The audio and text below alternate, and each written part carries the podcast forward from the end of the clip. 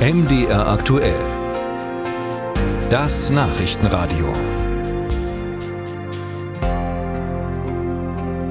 Viele Privathaushalte müssen sich für 2024 auf höhere Gebühren für die Müllabfuhr einstellen.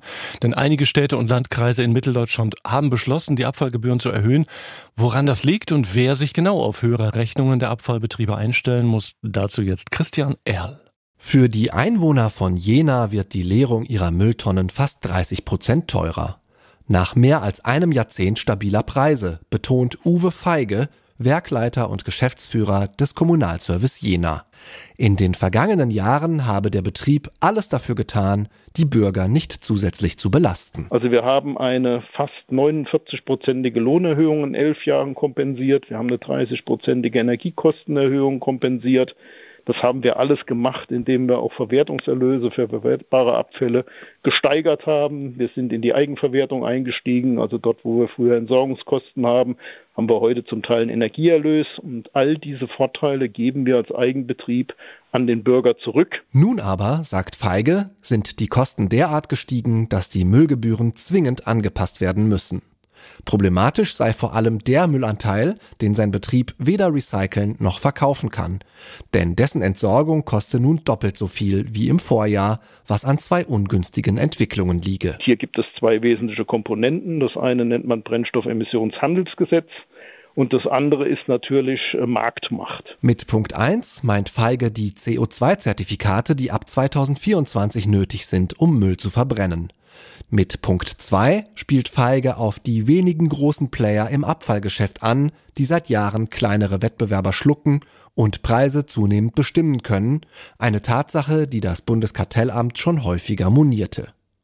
Aus ähnlichen Gründen bestätigten neben Jena auf MDR-Anfrage weitere Kommunen in Mitteldeutschland Erhöhungen.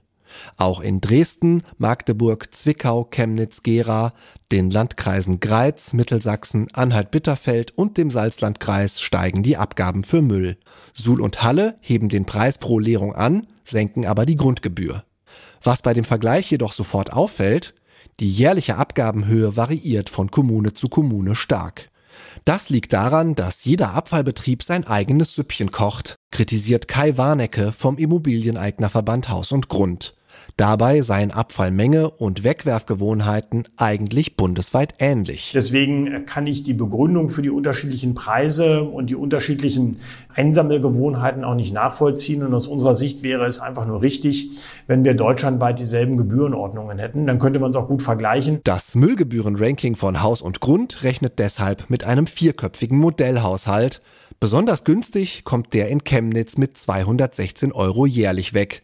In Dresden oder Jena wird es mit über 400 Euro fast doppelt so teuer. Für Kai Warnecke ist der Unterschied dennoch so groß, dass er nicht rein durch gestiegene Energie- oder Verbrennungskosten erklärbar ist.